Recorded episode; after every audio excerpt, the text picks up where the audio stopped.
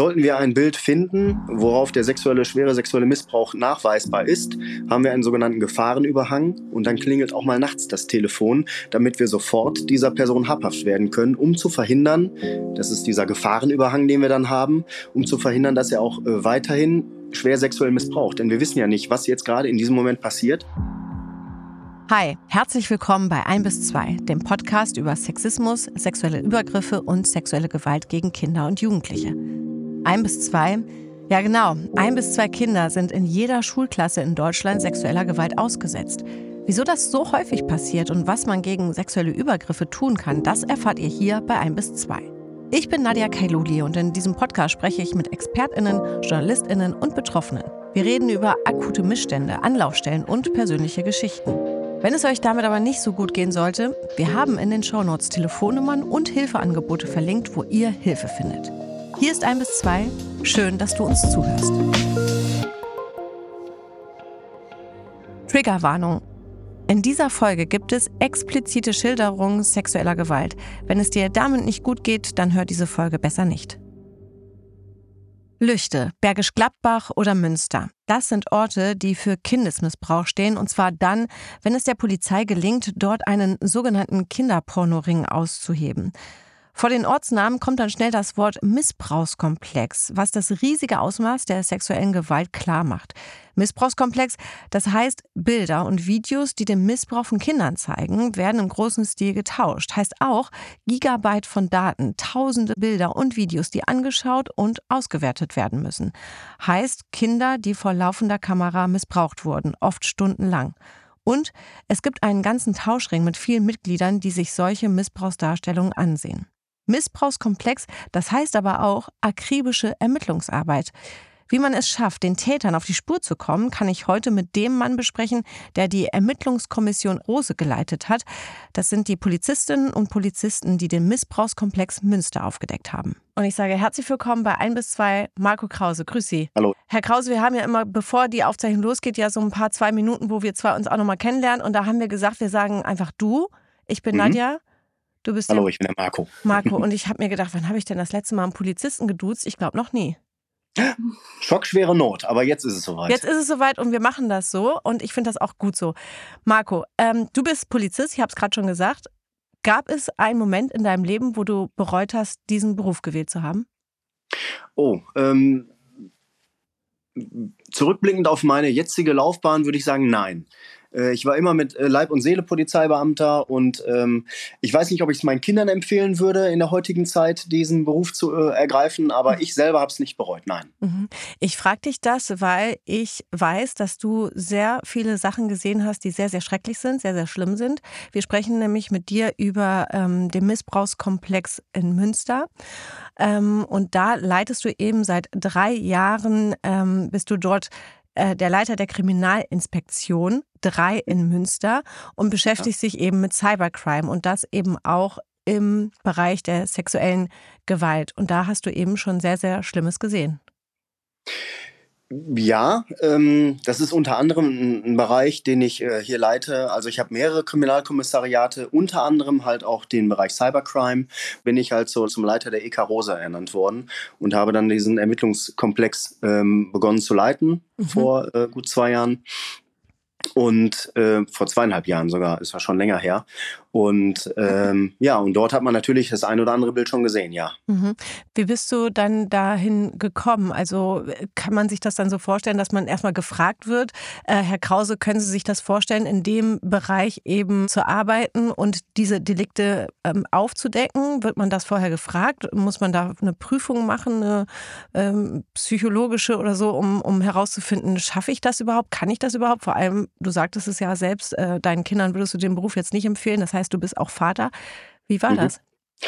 Ja, also es ist ja halt so, dass wir äh, hier im Bereich der höheren Dienste nicht so rar gesät sind. Also wir haben, äh, ich habe eine, eine Mitarbeiterschaft von knapp 130 Leuten und ähm, im Zuge dessen äh, kommen natürlich ad hoc auch Einsatzlagen herein.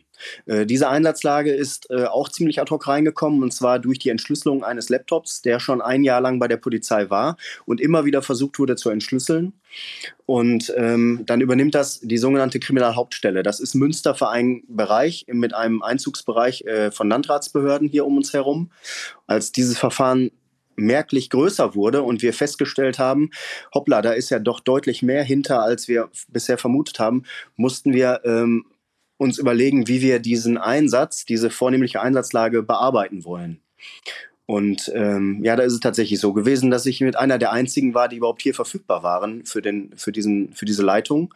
Und äh, hatte natürlich zunächst Bedenken, ähm, wobei es jetzt nicht eher um den, äh, um den Teilbereich der sexuellen äh, Übergriffe an Kindern ging, sondern eher tatsächlich, wie groß wird denn jetzt diese Einsatzlage und bin ich überhaupt schon. Mh, hm, sage ich jetzt mal, karrieremäßig so weit, diesen, diesen großen Einsatz überhaupt zu stemmen. Das waren so meine ersten Bedenken.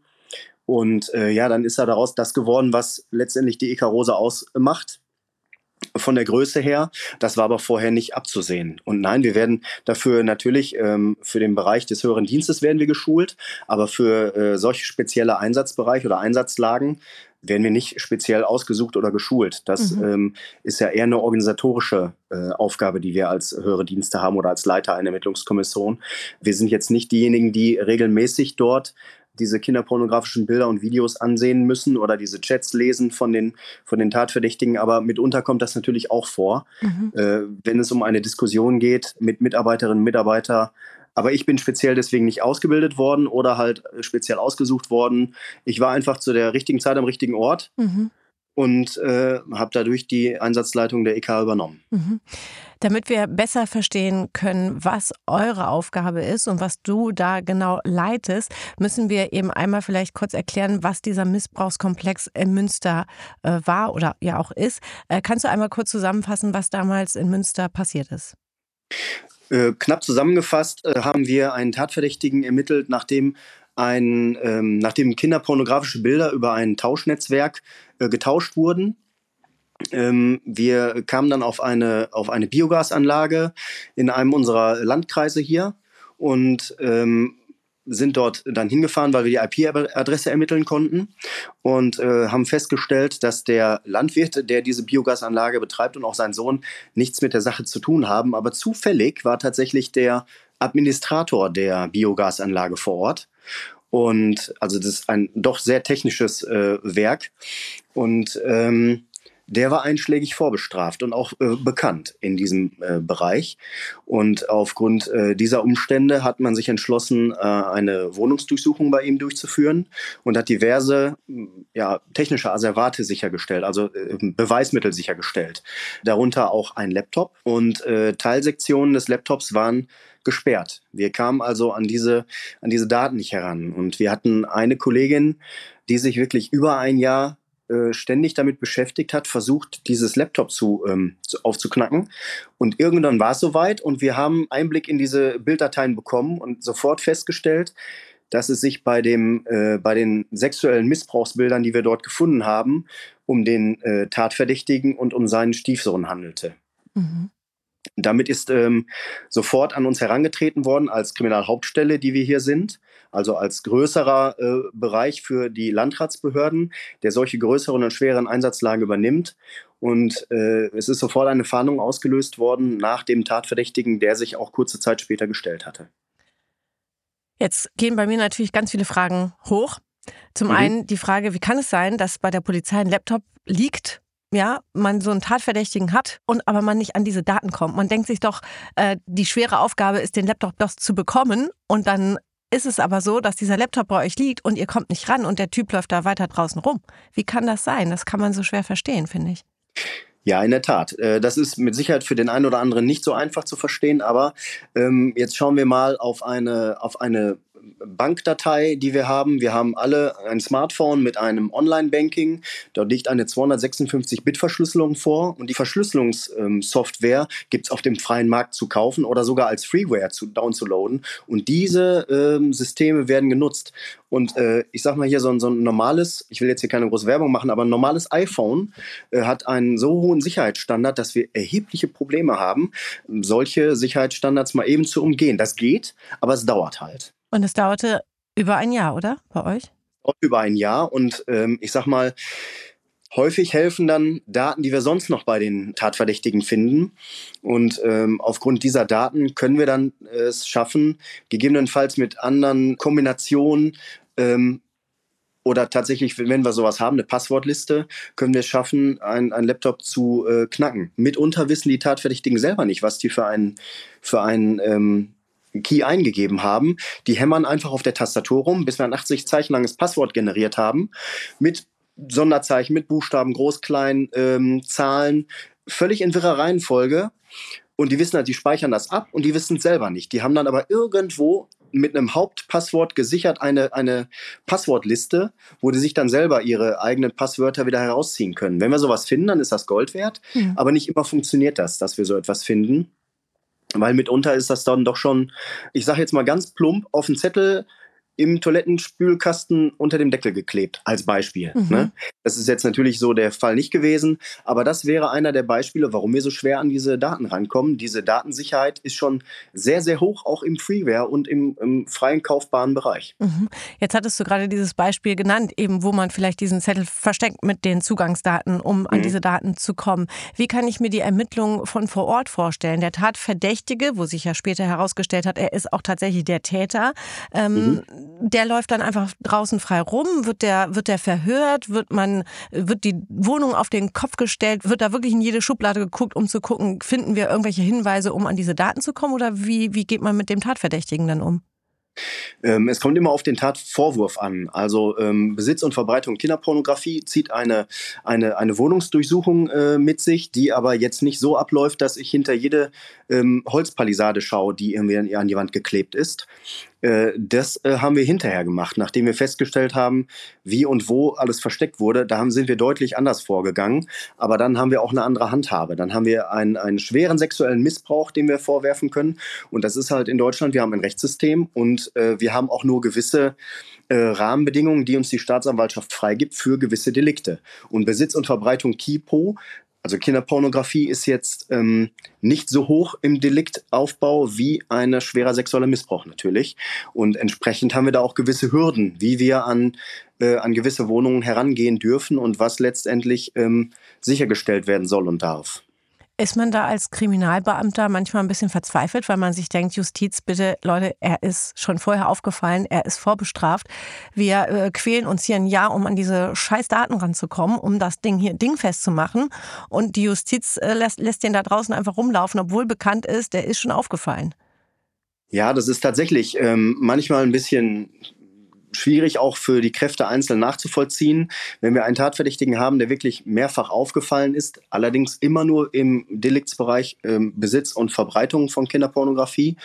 Und der hat auch zu der Zeit, wo wir ihn festgenommen haben, sogar eine Therapie äh, durchgeführt. Also er war eigentlich noch unter anderem institutioneller Aufsicht und auch dieses System scheint bei ihm nicht gegriffen zu haben, weil er entweder so schlau war, die Leute zu täuschen, oder es vielleicht einfach ähm, ich sag mal, durch die Maschen geschlüpft ist. Das sollte natürlich nicht sein.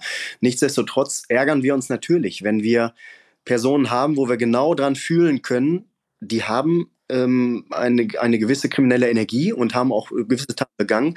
Wir können aber nichts dran machen, weil uns einfach da entweder eine gewisse Beweislast fehlt oder aber die rechtlichen Handhabungen ähm, so klar uns eingrenzen, dass wir ähm, ja, dass wir einfach nur das machen können, was wir dann machen. Wir versuchen immer alles. Äh, nicht alles gelingt uns. Leider, weil halt auch dann Anträge nicht, ähm, nicht stattgegeben werden. Aber deswegen haben wir eine Gewaltenteilung, eine, eine Exekutive und eine Judikative. Und ja, das ist äh, die Demokratie, die wir hier haben in Deutschland. Und äh, das gehört dazu, dass wir das dann auch mal aushalten müssen, mhm. auch als Polizeibeamte. Mhm. Kann ich, also ähm, ich, ich ähm, würde jetzt gerade so gern wissen, ob du ganz persönlich auch mit dem Tatverdächtigen ähm, gesprochen hast, also ihn, ihn gefragt hast? Also fragt man dann so eine simple Frage, können Sie uns Zugang zu diesem Laptop, zu den Daten verschaffen? Stellt man diese Frage dann? Ja, natürlich stellt man diese Frage. Ähm, natürlich in Verbindung, also jeder äh, Tatverdächtige hat natürlich auch einen Rechtsanwalt und die haben alle ein Zeugnisverweigerungs- und ein Auskunftsrecht, äh, Verweigerungsrecht und äh, häufig machen die davon Gebrauch. Aber man stellt diese Frage nicht nur einmal. Ich sag mal, wenn der erste Mal so einen Monat im Gefängnis saß oder in U-Haft saß, dann stellt man diese Frage nochmal und man stellt diese Frage nochmal und nochmal. Und irgendwann ähm, merkt der ein oder andere Tatverdächtige, hey, der Kumpel, der, oder wo ich vermeinte, der Kumpel hat mich äh, in die Pfanne gehauen, der hat das und das ausgesagt, dadurch ist mir das und das jetzt vorwerfbar geworden, jetzt sage ich auch aus. Und so arbeiten wir natürlich. Also wir fragen ihn natürlich. Ich persönlich habe nie mit ihm gesprochen. Mhm. Das haben meine Mitarbeiterinnen und Mitarbeiter gemacht alles. Mhm. Jetzt bleiben wir doch einmal bei diesem einen Beispiel eben, ähm, dass ihr da über ein Jahr lang äh, versucht habt, an diese Daten zu kommen. Der Laptop liegt bei euch, deine, deine Leute kümmern sich drum und versuchen alles, um eben an diese Daten zu kommen, um eben eine Beweislage zu schaffen, zu sagen, okay, dieser Tatverdächtige ist eben ein Täter von schwerem sexuellem Missbrauch an Kindern. Wie ist das dann? Also reicht es dann ein Bild zu sehen und dann ähm, wird, klingelt bei dir das Telefon und alle rennen los und äh, sagen, okay, jetzt haben wir es? Oder wie läuft das dann ab, wenn man eben an diese Daten gekommen ist und dann, oder was sieht man dann als erstes? Gibt es dann wieder verschlüsselte Bilder oder sieht man dann sofort das eine Bild, wo man sagt, alles klar, jetzt haben wir ihn? Ja, Lu, die, die Datenstruktur von dem einen oder anderen ist natürlich unterschiedlich. Häufig ist es so, wenn man einmal diesen Masterbereich geöffnet hat, denn die Täterinnen und Täter wollen sich ja auch nicht schwerer machen, als es äh, äh, auch für sie schon ohnehin ist. Ähm, sobald das einmal äh, geöffnet ist, dann kann man eigentlich so ganz normal mit den, mit den Daten arbeiten, als wenn es der eigene Laptop wäre. Man sieht also ähm, Bilddateien, äh, Videodateien, gegebenenfalls Sicherungsdateien von irgendwelchen Chats oder WhatsApp-Chats. Äh, ähm, Mitunter ist das gegebenenfalls nochmal verschlüsselt, ist aber eigentlich nicht häufig der Fall. Aber sollten wir ein Bild finden, worauf der sexuelle, schwere sexuelle Missbrauch nachweisbar ist, haben wir einen sogenannten Gefahrenüberhang und dann klingelt auch mal nachts das Telefon, damit wir sofort dieser Person habhaft werden können, um zu verhindern, das ist dieser Gefahrenüberhang, den wir dann haben, um zu verhindern, dass er auch äh, weiterhin schwer sexuell missbraucht. Denn wir wissen ja nicht, was jetzt gerade in diesem Moment passiert. Und deswegen äh, würden wir alles dafür äh, tun, damit wir äh, sofort dieser Person habhaft werden können, ad hoc. Mhm. Wie war das jetzt konkret in diesem Fall? Wie habt ihr da dann oder wie seid ihr dann da vorgegangen, als ihr dann die Daten entschlüsselt habt? Wir haben sofort eine Fahndung herausgegeben. Wir wussten ja, wo diese Person äh, wohnt, weil wir haben auch schon eine Wohnungsdurchsuchung gemacht und er war ja auch äh, schon polizeilich und auch äh, gerichtlich bekannt. Er war zu dieser Zeit nicht ähm, an zu treffen, sondern er war unterwegs. Aber wir haben seinen Verwandten und Bekannten gesagt, pass auf, wir suchen den. Wir brauchen sofort, äh, ihr, ihr, habt mit Sicherheit Kontakt zu dem, kontaktiert den, sagt, äh, sagt ihm, der soll sich sofort hierhin bewegen. Ohne Umwege, geh nicht über los, sondern geh direkt ins Gefängnis. Und ähm, das haben, also ich weiß jetzt nicht genau, wer ihn da letztendlich kontaktiert hat. Er ist auf jeden Fall äh, der Nachricht habhaft geworden, dass wir ihn äh, dringend tatverdächtig suchen. Und er hat sich dann auch hier gestellt mhm. mit einem Anwalt. Mhm. Wir wollen ja hier in diesem Podcast bei ein bis zwei aufklären und auch enttabuisieren. Wir wollen nicht schockieren, aber wir wollen ähm, ja hörbar machen, ähm, was da draußen eigentlich wirklich los ist und was passiert. Kannst du uns sagen, was ihr dort gesehen habt, als ihr die Daten entschlüsselt habt? Ähm, ja, jetzt ist die Frage, inwiefern ich da tatsächlich ähm, ähm, ähm, ins Eingemachte gehen kann, sage ich jetzt einfach mal.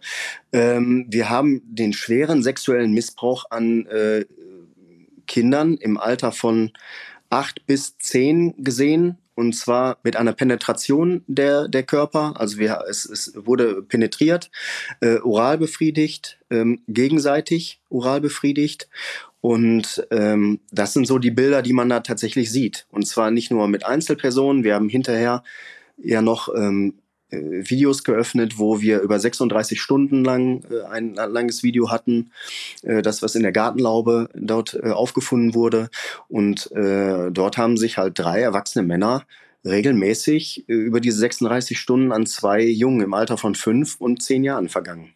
Und zwar schwer sexuell missbraucht. Teilweise waren die Kinder betäubt, teilweise waren die Kinder ähm, wach und im, im wachen Zustand auch, also im geistig wachen Zustand. Mhm.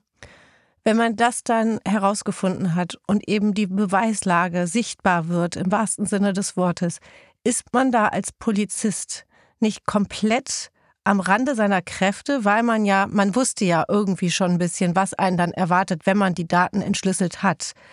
Ich sag mal, es ist jetzt keine große Überraschung gewesen, als man dann die Daten hat. Die Daten lagen ja eigentlich nur dafür da, dass man eben wirklich den Beweis hat, um diesen Menschen eben hinter Schloss und Riegel zu bringen. Ist man dann nicht so ein bisschen verzweifelt, dass es so schwierig ist, daran zu kommen, dass das über ein Jahr dauert, bis man eben diese Beweise hat, dass es dann auch noch so ist, dass dieser Mensch schon aufgefallen ist und da draußen frei rumläuft, ist man da nicht komplett verzweifelt?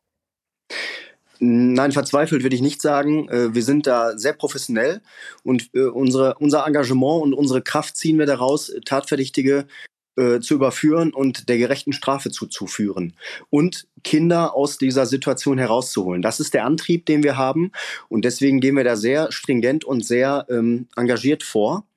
Ähm, man ist mit Sicherheit bei dem einen oder anderen Bild und Video schockiert.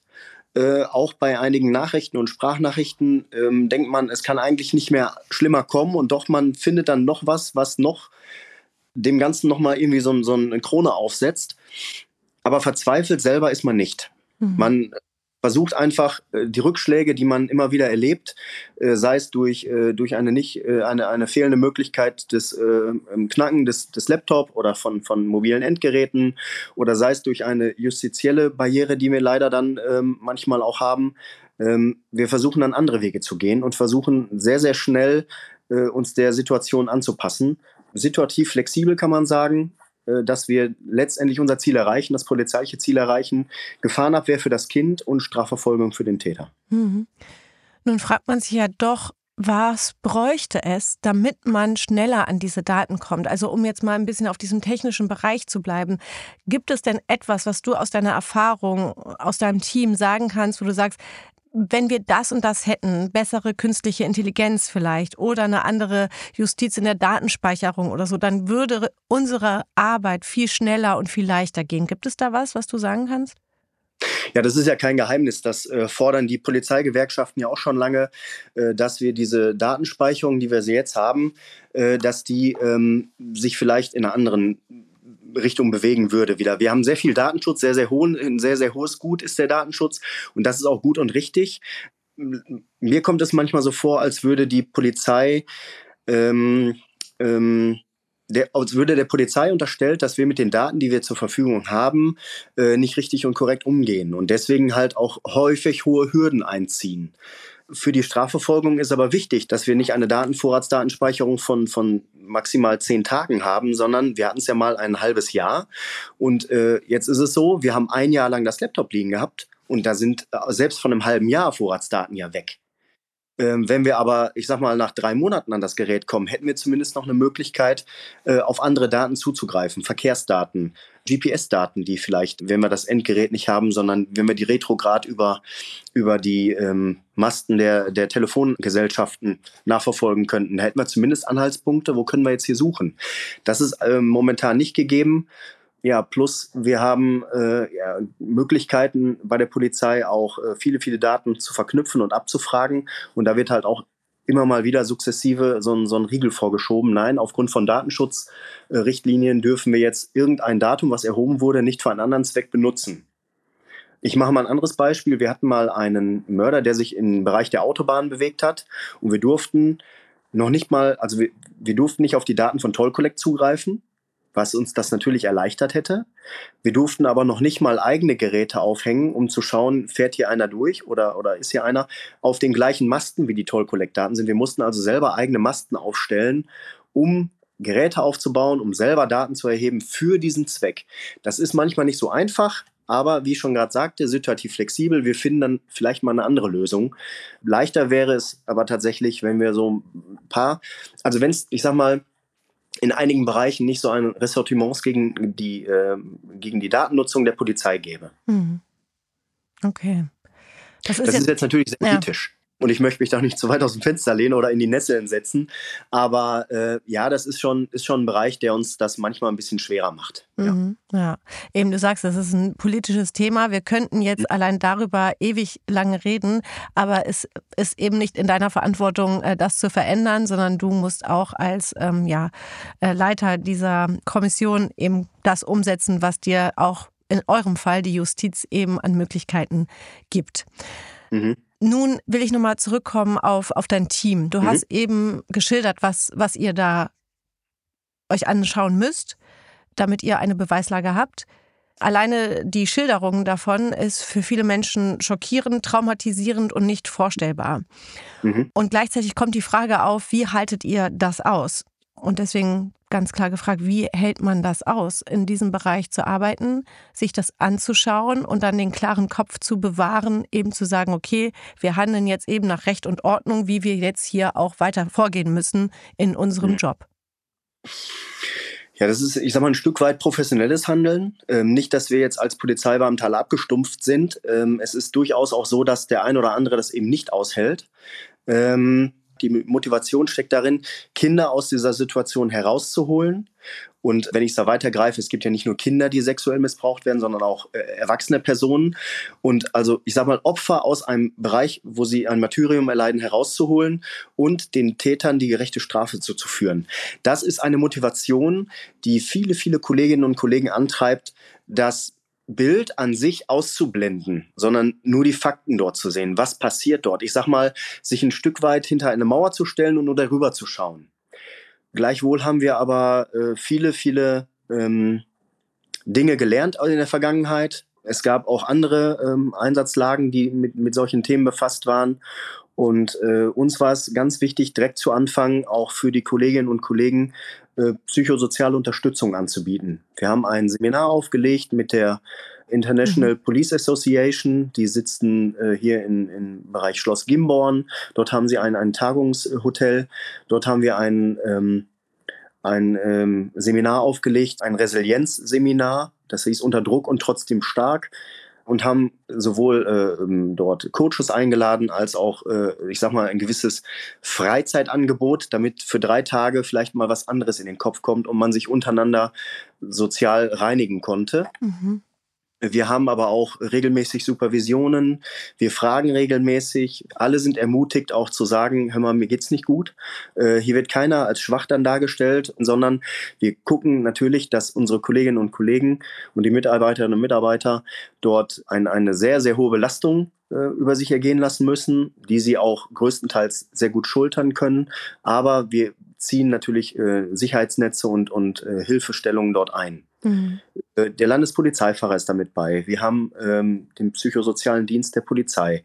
Wir haben dieses Seminar. Wir haben Gesprächsmöglichkeiten. Wir haben Sportmöglichkeiten.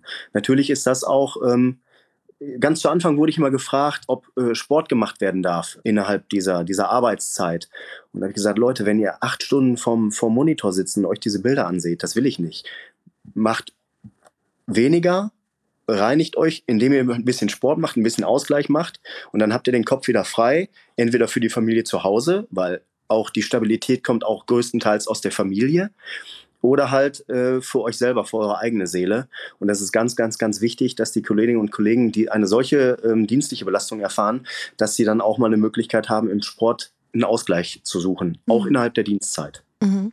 Vielleicht kannst du uns an dieser Stelle nochmal erklären, warum es denn so wichtig ist, sich diese Bilder dann eben über acht Stunden anzuschauen. Was sucht ihr dann in diesen Bildern? Also außer dass ihr eben dann festgestellt habt, okay, wir haben hier einen Tatverdächtigen und wir sehen anhand der Bilder, hier findet sexueller Missbrauch statt. Warum müssen sich dann deine MitarbeiterInnen diese Bilder dennoch weiterhin anschauen und analysieren? Wenn wir jetzt auf jedem Bild sicher sagen könnten, wir haben das gleiche Opfer und den gleichen Tatverdächtigen, müssten wir zumindest äh, gerichtlich festhalten, sind das immer die gleichen Zeiträume oder über, welch, über welchen Zeitraum reden wir? Sind das verschiedene Tage ähm, und sind das verschiedene Taten? Darüber hinaus müssen wir natürlich auf jedem Bild schauen, haben wir immer das gleiche Opfer und haben wir immer den gleichen Täter. Und deswegen müssen wir jedes einzelne Bild uns ansehen. Wir schauen nach Tatorten, wir schauen nach Tatverdächtigen, wir schauen nach Möglichkeiten, vielleicht einen Tatort zu identifizieren. Vielleicht in einer anderen Wohnung ist plötzlich die Tat ähm, durchgeführt worden. Und eventuell können wir aufgrund der, der Bilder, die wir dann sehen, äh, einem anderen Täter diese Wohnung zuordnen und sagen, hey mal, in deiner Wohnung ist diese Tat begangen worden und deswegen äh, haben wir dich mindestens als Mittäter mit im Boot. Mhm. Äh, also wir versuchen auf jedem Bild weitere Tatverdächtige, weitere Tatorte und weitere Opfer zu, ähm, zu identifizieren. Mhm. Jetzt weiß ich gar nicht, wie viel du dann verraten darfst auf die Fragen, die ich dir jetzt stelle, aber wenn man jetzt eben eine Wohnung sieht, wo dieser Missbrauch stattfindet und ihr guckt euch die Vorhänge an, die Möbel an, äh, vielleicht sieht man was aus dem Fenster oder so, wie findet man denn dann diese Wohnung? Ähm, es ist jetzt nicht einfach, eine Wohnung herauszusuchen, wenn ich äh, keine Referenzmöglichkeit habe. Äh, und auch aus dem Fenster heraus sieht man ja meistens nur verschwommen, wenn, äh, ich sag mal, im Vordergrund das, ähm, ähm, das Objekt scharf gestellt ist. Da ist der Hintergrund ja meistens sehr unscharf. Nichtsdestotrotz können wir aber, wenn wir einen, einen Verdächtigen vielleicht noch gar kein, Tat, äh, kein Täter, aber einen Verdächtigen ähm, in seiner Wohnung besuchen, feststellen, ey, das ist genau die Wohnung, die wir auf den Bildern äh, schon gesehen haben. Das sind die gleichen Lichtschalter, die sind gleich verschmutzt, wir haben die gleichen Schränke in der gleichen Stellung, wir haben hier äh, irgendwelchen Nippelsräumen stehen, der ähm, genau identifiziert werden kann und den Bildern zugeordnet werden kann. Also wir können natürlich jetzt nicht einen Tatort aufgrund eines Bildes komplett finden, aber wir können, wenn wir einen Tatverdächtigen haben, diesen Tatort identifizieren als Tatort auf dem Bild. Mhm. Würdest du sagen, dass die Ermittlungen, ich meine, wir haben ja in den letzten Jahren, ich sage jetzt mal zum Glück, immer mehr Fälle äh, erfahren von Cyberkriminalität, wo sexueller Missbrauch stattgefunden hat und man anhand äh, der Datenanalyse eben Täter und Opfer ausfindig machen konnte. Würdest mhm. du sagen, aus eurer Erfahrung, dass die Ermittlungen dahingehend einfacher geworden sind oder sind sie schwieriger geworden? Ich glaube, das hält sich die Waage. Sobald wir eine Möglichkeit haben, ähm, technisch äh, einen gewissen Vorsprung zu erlangen, zieht entweder die Gegenseite nach oder wir müssen nachziehen. Also das ist ein, ein, technischer, ein technisches Wettrüsten, sage ich jetzt mal. Wenn wir es jetzt schaffen, äh, das iPhone 11 zu knacken mit der und der entsprechenden iOS-Software, dann wird gegebenenfalls die nächste Software oder ein Jailbreak genutzt, um halt dieses, diese Möglichkeit zu konterkarieren. Ähm, es ist tatsächlich ein, ein Hin und Her. Wir, wir schauen, was, was gibt es Neues auf dem Markt, wo müssen wir gegebenenfalls antizipieren, was als Tatmittel missbraucht werden könnte.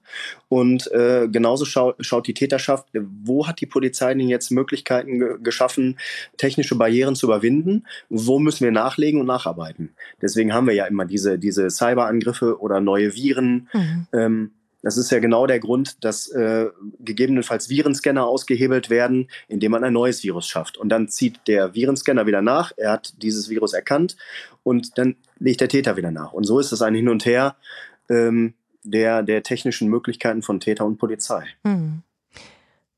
Jetzt äh, reden wir so wahnsinnig technisch darüber, was ja auch eben euer Job ist, da wahnsinnig technisch auch eben ausgebildet zu sein und drauf zu gucken, wie ihr eben an Beweise rankommt.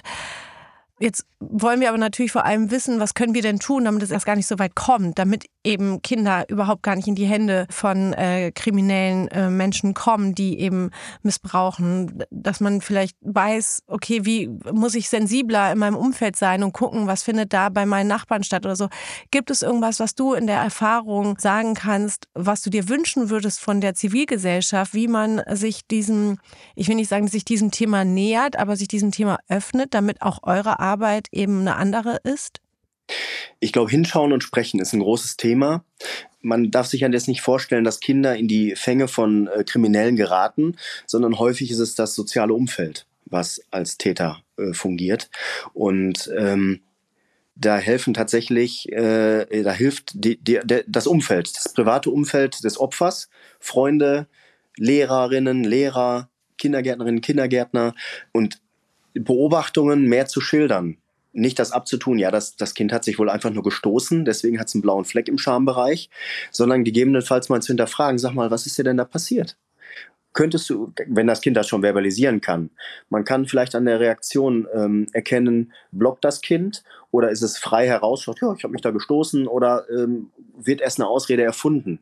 Und ähm, wenn wir da genauer hinschauen, und das merken wir in den letzten, in den letzten äh, ein, zwei Jahren ganz massiv, weil auch die ähm, Landesregierung, auch äh, der Innenminister sich sehr dafür ähm, engagiert hat, dass genau, diese, genau dieses Thema aus der Tabuzone herausgeholt wird. Und je mehr wir darüber sprechen und je offener das kommuniziert wird, auch innerhalb der Gesellschaft, dass es sowas gibt, es ist nicht, es ist kein Tabuthema, es ist es ist real, es ist da und sobald wir darüber sprechen, holen wir es aus der Dunkelheit heraus. Wir merken einfach, die Anzahl der, der Anzeigen steigt deutlich. Das bedeutet, oder das ist ein Indiz dafür, dass mehr hingeschaut wird. Und selbst wenn davon 30 Prozent oder 50 Prozent der Anzeigen ähm, äh, erstattet werden, obwohl kein Hintergrund dahinter ist, sind immer noch 50 Prozent oder vielleicht auch ein bisschen weniger da, die durchaus Hand und Fuß haben.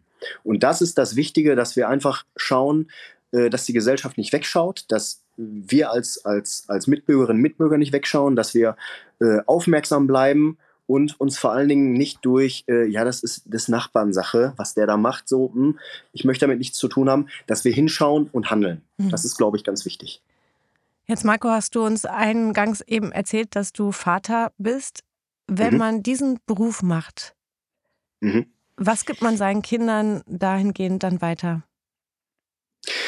Ich sag mal, als Polizeibeamter ist man wahrscheinlich äh, so ein bisschen paranoid, insbesondere auch mit, meiner, mit meinem Hintergrund. Und ähm, ich versuche den, also ich habe schon immer versucht, den zu vermitteln. Also auf gar keinen Fall mit irgendwelchen Fremden sprechen. Dich nicht locken lassen, auch wenn er deinen Namen kennt. Auf gar keinen Fall irgendwo mit hingehen. Und solche, solche üblichen Verhaltensweisen. Und ich mache das wahrscheinlich etwas vehementer und auch plastischer als der ein oder andere bei seinem Kinde ähm, so dass meine Frau mich manchmal auch strafend ansieht. Aber mir ist es wichtig, lieber einmal einen Schockmoment zu erzeugen und ein Bild vielleicht auch zu erzeugen, was das Kind äh, als Alarmsignal hat, ähm, als hinterher dazustehen und zu sagen, hätte ich mal. Mhm. Da bleibt mir schon fast die Stimme weg, weil mhm. ich mich daran erinnere, dass mm, wenn ja, dass äh, viele Menschen eben davor Angst haben, gerade wenn sie Kinder haben, dass man eben ihre Kinder verängstigt, wenn man sie dahingehend irgendwie versucht aufzuklären, weil man diese Gratwanderung so schlecht hinbekommt zwischen, ey, pass auf, geh nicht mit Fremden mit oder auch wenn Onkel Heinz sagt, komm mal mit, äh, ich zeig dir mal, was in der Scheune ist, dass man das dann nicht macht. Äh, weil man seine Kinder ja eher selbstbewusst und stärkend irgendwie erziehen will und nicht ähm, ja, mit, mit Angstfaktoren irgendwie auf die Straße schicken möchte. Mhm, ja, aber das ist ja, das eine schließt das andere nicht aus. Mhm. Ich kann durchaus sagen, äh, hör mal, äh, äh, natürlich nicht ganz so plastisch und ich stelle natürlich nicht dar, was es da so gibt, aber äh, ich bin vielleicht schon ein bisschen deutlicher, indem ich sage, hör mal, wenn man dich anfasst, akzeptiere das nicht, schreie laut, sei laut, wehre dich.